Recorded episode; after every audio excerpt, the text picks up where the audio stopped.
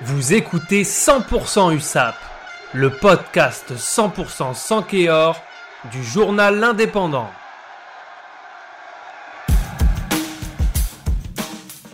Au terme de la 21e journée de Pro D2 qui s'est disputée le vendredi 26 février, c'est Van qui a repris la tête sur l'USAP grâce au point de bonus en s'imposant 38 à 6 contre Soyo Angoulême.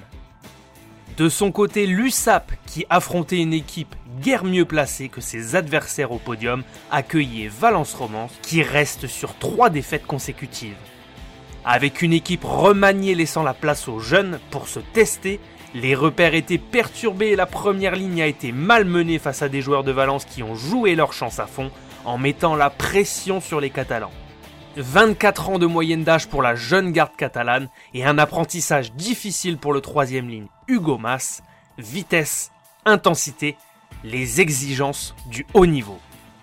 Ce fut difficile pour l'USAP qui s'impose 24 à 20 après une seconde période compliquée, laissant la place à Valence de revenir à la mi-temps, les Catalans menaient 21 à 3 avec 3 essais coup sur coup de Lame à la 20e et un doublé de Lucas Dubois à la 25 et 33e, tous transformés par Melvin Jaminet avec un 3 sur 3.